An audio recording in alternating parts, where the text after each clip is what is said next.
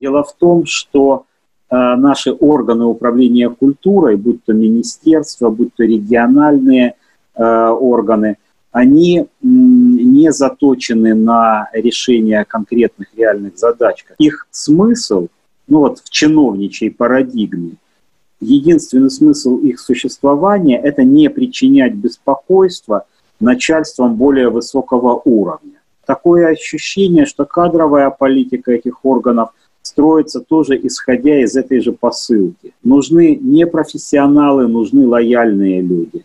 Нужны не, не те, кто э, реально действует, реально и эффективно, а те, кто не создает проблем. И вся работа этих органов э, строится по принципу э, такой имитации. Их э, цель в конечном итоге бездействие для того, чтобы сохранять вот этот вот баланс э, чиновничьей структуры и какого-то собственного благополучия.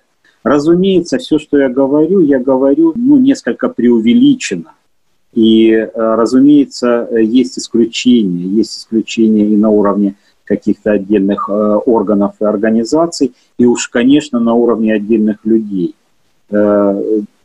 Везде находятся профессионалы, пока еще, слава богу, везде находятся заинтересованные люди, но по моим наблюдениям их доля, их процент печально сокращается год от года. Поэтому я не вижу э, каких-то серьезных предпосылок к тому, чтобы ожидать серьезных перемен. Я думаю, что те э, поверхностные декларации, которые были сделаны, э, в том числе по результатам заканчивающегося театрального дела или дела седьмой студии, они не более чем декларации и не несут за собой какого-то глубоко про, глубокого анализа ситуации и каких-то серьезных радикальных предложений. Надо отдавать себе отчет в том, что для того, чтобы какие-то серьезные положительные сдвиги происходили, недостаточно воли и ведомственного указа какого-то одного, какой-то одной структуры, например, Министерства культуры. Э, эти изменения не могут не затрагивать более широкий круг вопросов и компетенций, выходящих за пределы компетенции Минкульта. Это и вопросы налогового законодательства, и трудового законодательства, и административного, кстати говоря, тоже. Поэтому если заниматься этим не для галочки, не для проформы, не для того, чтобы просто сотрясать воздух очередной декларацией, нужно очень серьезно изучать вопрос. При этом, когда я говорю серьезно изучать вопрос, я совершенно не намекаю на то, что нужно устроить многолетнее исследование. Достаточно информации, и она, в общем-то, лежит на поверхности. Просто важно привлечь к этому специалистов, тех, кто реально разбирается а, в процессе по некоторым репликам, которые звучали из уст представителей Министерства культуры в нашем процессе, э, в нашем театральном деле, из некоторого количества реплик и комментариев, которые звучали со стороны представителей Минкульта, не участвовавших в процессе. Я понимаю, что такого глубокого понимания нет. Есть просто априорное недоверие специалистам, и в этом я вижу большую беду. Разумеется, некоторые действующие художники, некоторые действующие продюсеры э, будут еще более осторожны и будут стараться избегать контактов с государством, которое, ну, как, как мы видим, к сожалению, таит в себе массу опасностей. Но, но так исторически сложилось, не будем сейчас анализировать ход этой истории и причины такого положения вещей, но это факт, который нам дан, у нас очень мало альтернативных источников э, финансирования. Они практически отсутствуют, за редчайшим исключением некоторых частных инициатив, некоторых фондов. При этом мы понимаем, что подавляющее большинство э, независимых структур, подавляющее большинство бизнеса э, тоже э, ну, достаточно жестко, достаточно плотно аффилирована с государством и находится в некоторой от него зависимости и подвержена ну, каким-то влияниям э, со стороны государства. Поэтому, как бы ни было велико желание некоторой части театральных практиков э, уйти от э, государственной поддержки и государственной зависимости, оно, я думаю, нереализуемо в большинстве случаев. И поскольку у моих коллег и у художников, которые работают в театре, у людей творческих профессий, как правило, нет никаких иных побуждений, никаких иных желаний, а, кроме как работать в выбранной нами сфере, то они будут вынуждены вновь и вновь обращаться к государственной поддержке. Строго говоря, в этом нет ничего запретного, в этом нет ничего дурного. Э, знаете, это довольно старая дискуссия э, о том, э, должен ли художник, который дорожит свободой своего высказывания, своей независимостью, должен ли он прибегать к государственной поддержке. Вот я, как ни странно, в этой дискуссии придерживаюсь однозначного убеждения, что да, должен. Потому что деньги государства – это фикция. Денег государства нет. Есть деньги общества, деньги Э, наши с вами деньги. Деньги, которые э, получаются за счет наших налогов и за счет эксплуатации ресурсов нашей страны, которые, как известно, э, по факту и по Конституции должны, вернее, не по факту, по декларации, и по, которая записана в Конституции, должны принадлежать народу, то есть нам же, нам же, мне, вам и всем, кто нас окружает. Государство выполнять должно единственную функцию. Эти деньги грамотно, целесообразно э, распределить. В том числе распределить э, на цели поддержки культуры и искусства. Э, поэтому мне кажется, что обращение практиков искусства, обращение художников к государственным деньгам, оно законно, естественно и правомерно. Другой вопрос, как это реализуется на практике. Э, что, к сожалению, практика отношения нашего государства с нами, с гражданами, с нами, с обществами, все больше и больше приобретает репрессивный характер. И сегодня мы свидетели того, что это уже стало э, нормой. То есть, опять же, чиновники, в том числе представители там, каких-то силовых структур, рассматривают нас с вами и то, что мы делаем, исключительно как э, инструмент Э, для решения разных своих целей, как правило, целей дурных, на мой взгляд. Э, не будем сейчас увлекаться этой темой. Я думаю, что ожидать от того, что государство, какие-то государственные органы сделают достаточно радикальные и полезные для дела предложения, не приходится. Как всегда, приходится рассчитывать только на себя, на профессиональное сообщество и на волю коллективную, которую профессиональное сообщество при известном э, напряжении, при известном стечении обстоятельств может и должно проявить. То есть если мы сами проявим какую-то инициативу и сделаем, и будем продолжать настойчиво э, делать какие-то предложения э, государству для улучшения отношений между нами, нашей отраслью и государством как инструментом, обслуживающим интересы общества.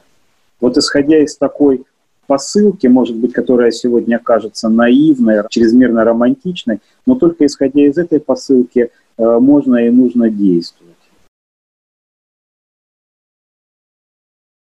Вполне справедливо утверждать, что в России так мало частных независимых театров. Их все-таки достаточно много. Их есть некоторое количество.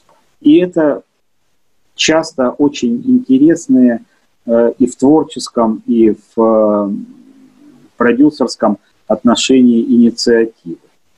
Э, другой вопрос, что в силу своей, как правило, чрезвычайной бедности и отсутствия необходимых для традиционного театра ресурсов, это занимает очень маленькую долю рынка э, в э, каком-то денежном выражении и относительно небольшую долю рынка э, в отношении зрительского спроса, ну, системы спрос-предложения. Почему это происходит, ну, тоже мне кажется очевидным. Я об этом сказал, отвечая на первый вопрос. Потому что у нас государство – держатель всех ресурсов. Государство – держатель театральных зданий, государство – держатель э, источников финансирования, подавляющего, если не исключительного большинства. Государство – держатель э, каких-то э, коммунальных ресурсов, без которых не может функционировать театральное здание – ну и так далее, и так далее, и так далее. То есть частная инициатива сталкивается постоянно э, с, ну, с элементарной нехваткой ресурсов. Э, у моей жены Тани есть э, собственное театральное дело, творческий центр «Среда». Центр, который и сам продюсирует какой-то продукт театральный, и прокатывает продукт других театральных компаний, таких же вот маленьких независимых компаний. И мне поэтому очень хорошо известно, как э, работает э, такого рода предприятие театральное и как работают э, Танины коллеги. Это маленькие залы, очень маленькие залы. Часто это принципиально. Это не значит, что эти театры стремятся к большим залам. Часто это принципиально, потому что это такой особый тип театра особый тип театра, особый тип отношения э, актера и зрителя в этом театре, ну и так далее, и так далее, и так далее. Но, тем не менее, даже эти маленькие залы, особенно если они расположены где-то в центре больших городов, это все равно арендная плата, которая с большим трудом отбивается сборами. Э, никакой помощи при этом, как правило, нет. Иногда удается войти в какие-то программы – там, Союза театральных деятелей, фонда Прохорова, каких-то каких еще источников, и э, получить какую-то помощь на создание э, новой постановки. Но, как правило, эта помощь не исчерпывает всех расходов и тем более не учитывает расходов ежедневных, расходов на эксплуатацию. Ну вот, собственно говоря, этим все и объясняется. Важно еще сказать о ценовой политики этих театров и многих государственных театров. Э, во-первых, мы не можем не учитывать э, реальный платежеспособный спрос населения. Тот тип театра, которым пытаемся заниматься мы, он не предполагает привлечения людей с высоким доходом и с определенным кругом интересов. Он сориентирован на другую публику, на публику более демократичную, часто молодую, или, как в случае с творческим центром «Среда», на э, зрителей э, с детьми, часто на многодетные семьи. И это тоже э, сильно ограничивает платежеспособный спрос.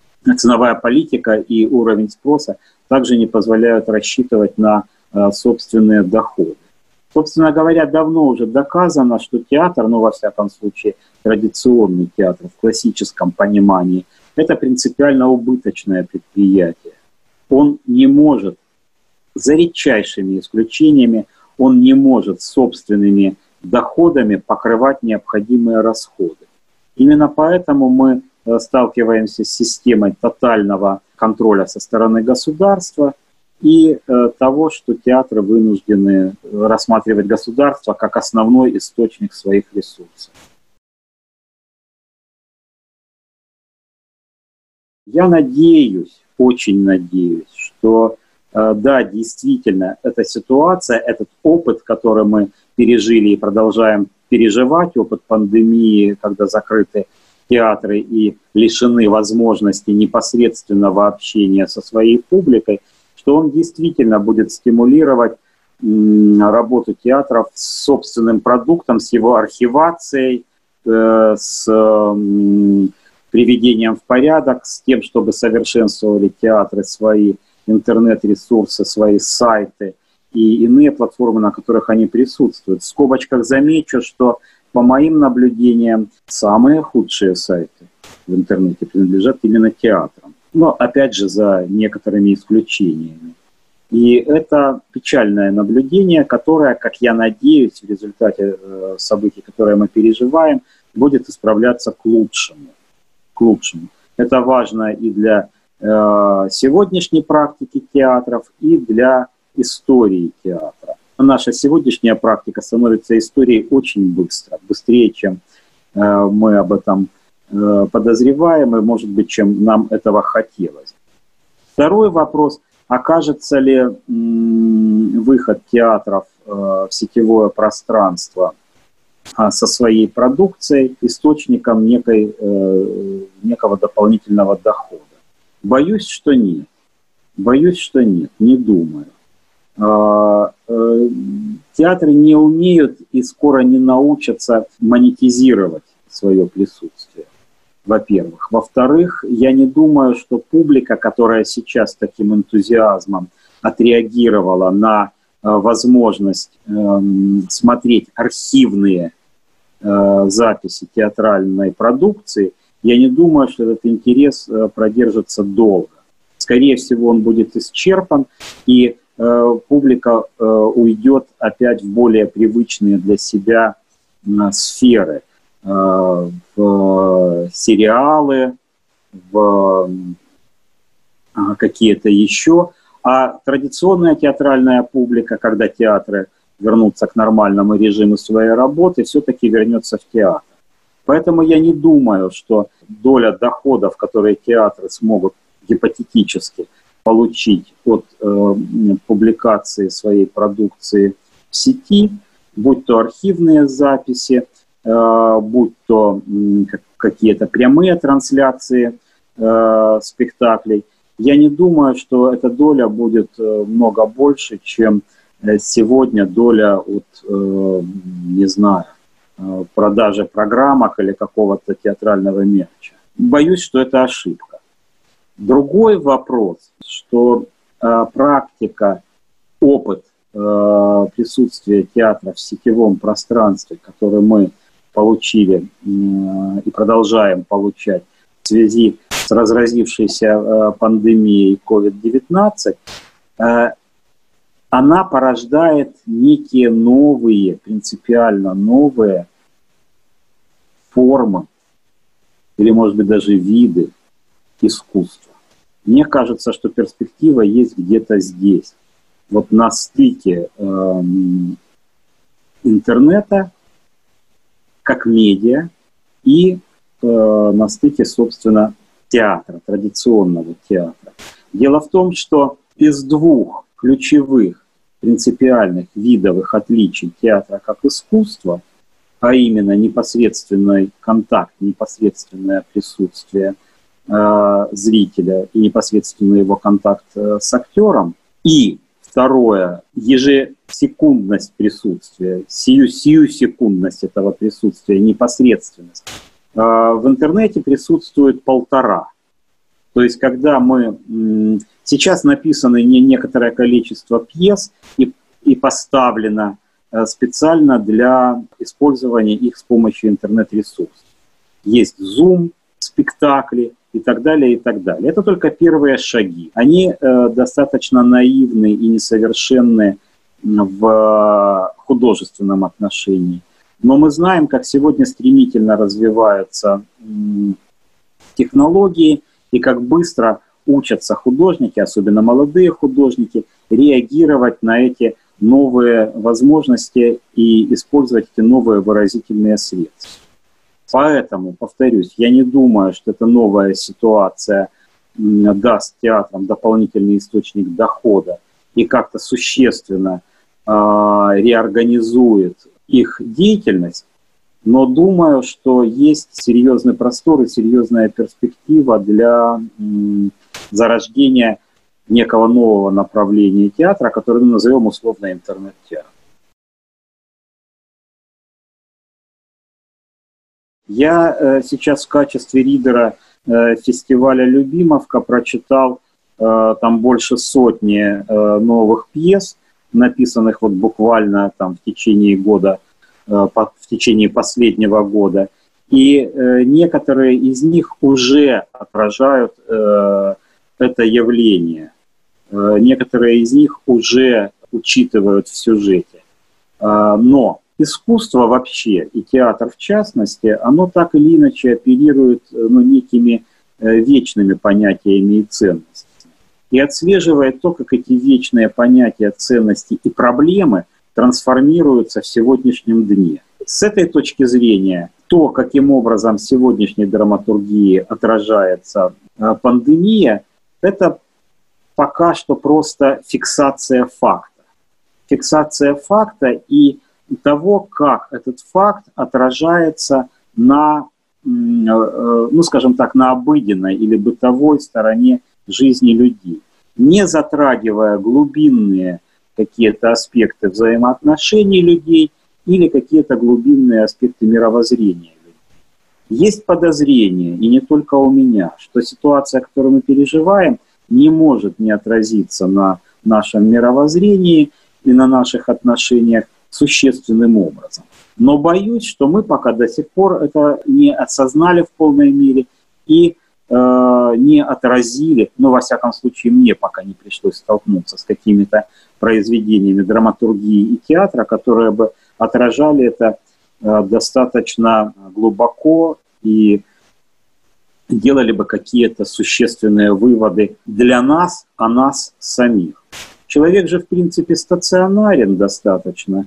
И хотя есть ощущение, что мы находимся на пороге какого-то цивилизационного сдвига, э, каких-то открытий в самих себе и в наших отношениях, но тем не менее мы по-прежнему э, устроены так, как мы устроены, и биологически, и физиологически, и психологически, и нравственно, и наши взгляды на мир, в общем-то, тоже достаточно а, стационарны. Но мне очень радостно при этом, что молодые авторы не проходят мимо этой темы, хватают ее и а, начинают ну, как-то разминать, как-то пытаются э, рассмотреть э, в этой новой ситуации, пытаются рассмотреть какие-то Э, существенные или сущностные моменты.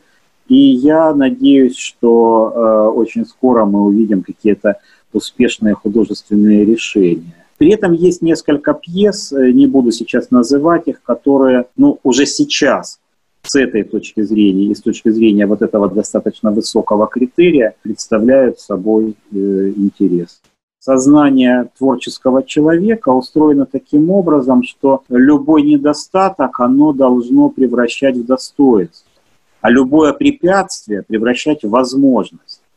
И когда мы имеем дело с настоящими художниками, с подлинно творческими людьми, то любую подобную ситуацию такой художник неизбежно рассматривает как вызов. И на преодолении этого вызова, на ответе этому вызову – разумеется, нас ожидают какие-то, хочется верить, что ожидают. Это не закон, не всегда это так, но я верю, что даже в этой вот конкретной ситуации мы получим некое новое знание о себе и о мире, и, ну, скажем так, да, переживание коллективной болдинской осени. Разумеется, это несет в себе э, серьезную потенцию творческую, эта ситуация. мне просто кажется, что для человека живого, человека реагирующего и рефлексирующего, э, человека интеллигентного, ну, в том смысле, в котором интеллигент э, ежедневно анализирует сам себя и свои обстоятельства. Для такого человека любой прожитый день э, что-то меняет. Любые новые обстоятельства, разумеется, меняют вдвойне и втройне любые обстоятельства, которые э, можно расценивать, рассматривать как вызов и как необходимость преодоления в еще большей степени. Поэтому, конечно, это меняет отношение к жизни и к людям, и плюс дает довольно много новых наблюдений. А мне кажется, что здесь стоит отметить следующее. Критерий не критерий, не точное слово, а границы изоляции. Границы изоляции и обстоятельства, в которых человек начинает себя чувствовать действительно одиноким или действительно лишенным какого-то важного общения. И, скажем так, следует отличать изоляцию и несвободу. Мне повезло в том смысле, что когда я сидел в тюрьме, э, мой контакт с внешним миром контакт с родными мне людьми, контакт с друзьями и контакт с коллегами, он не прерывался или прерывался на очень короткое время. Я все время чувствовал присутствие дорогих мне людей, важных для меня людей своей жизни, просил их, и эти люди отзывались на мои просьбы держать меня в курсе всего происходящего, и я даже не чувствовал себя как-то критично оторванным от э, контекста и э, профессионального, и общественного. И в этом смысле э, мое переживание изоляции было сравнительно легким. Э, изоляция, связанная с пандемией, ну это вообще не стоит об этом говорить. Во-первых, я был дома, был э, э рядом со своей любимой женой, э, рядом с книжками. У меня в руках были телефон и компьютер, но я вообще в этом не вижу проблемы. Другой вопрос, что это порождает какие-то проблемы профессионального, делового характера, экономического характера, создает проблемы. Но с точки зрения душевной, духовной, ментальной, э, с точки зрения дефицита общения тут проблемы нет.